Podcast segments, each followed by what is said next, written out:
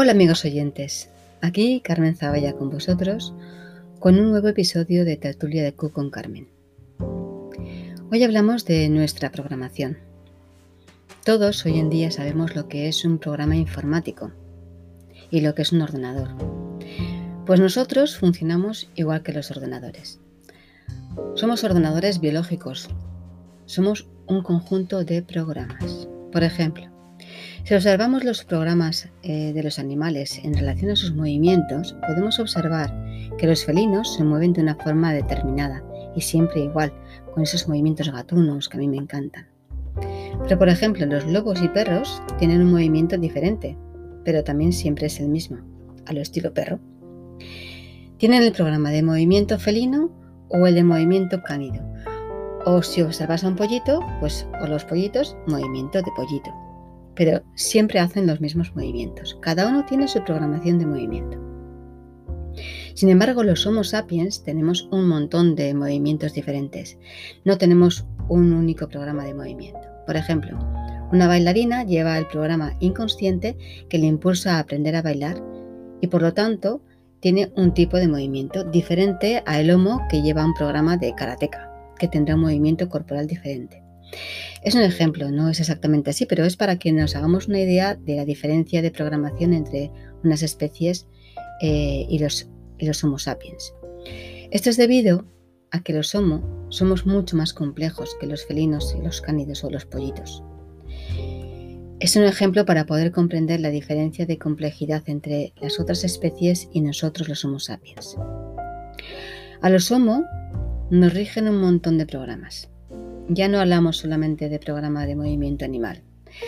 Unos serán comunes a los mamíferos, programa de supervivencia, biológico, Hammer, y otros serán más específicos y particulares. Ser bailarina, que me viene de un programa transgeneracional de mi árbol, por ejemplo, me quiero deshacer del yaciente que llevo encima. También tenemos programas que delimitan nuestras capacidades cognitivas y de percepción. Entonces, una persona religiosa, por ejemplo, procesará los acontecimientos de su vida, o sea, lo percibirá en base al programa, por ejemplo, católico, budista o musulmán, o cualquier otra religión. Un homo bailarín tendrá una programación adecuada a sus necesidades. Un arquitecto estará formateado con datos del programa arquitecto. Así que tenemos, por ejemplo, una programación biológica de Homo sapiens muy potente que nos diferencia del resto de especies en la Tierra. Dentro de esta programación biológica tenemos subprogramas, por ejemplo, el programa hembra o de macho, lo que presenta una primera diferenciación básica dentro del Homo sapiens. Unos miembros de la especie tendremos el programa de hembra y otros tendrán el programa de macho. Ambos somos Homo sapiens.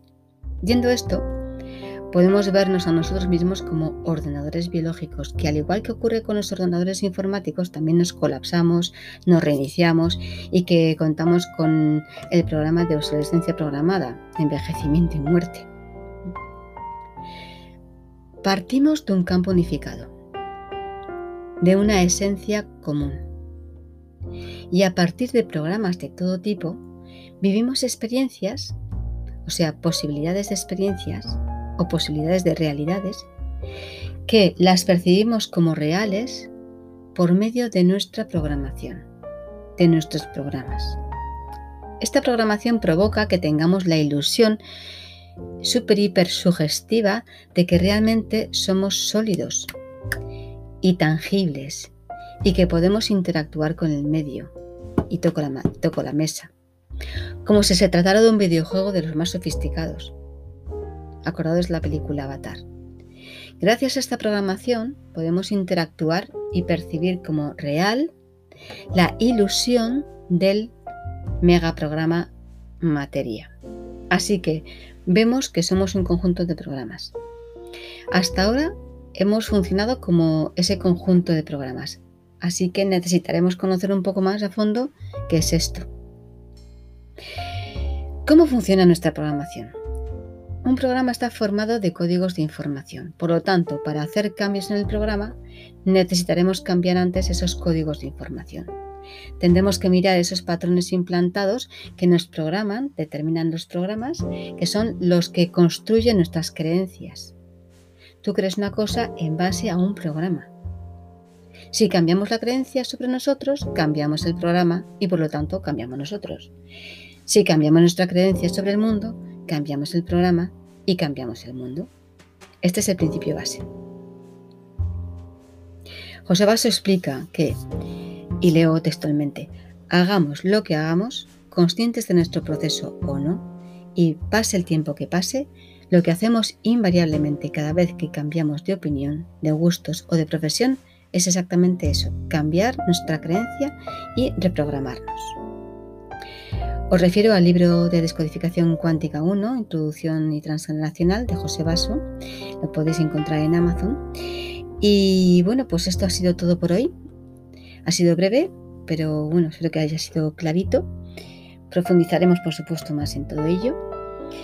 Y bueno, pues podéis encontrarme también en www.carmenzabayaconveidoseles.wordpress.com y en mi nueva web de www.tertuliadecuconcarmentodoseguido.wordpress.com en Spotify, Tertulia de con Carmen, Facebook, Instagram y en el grupo de Telegram Alma y Programas.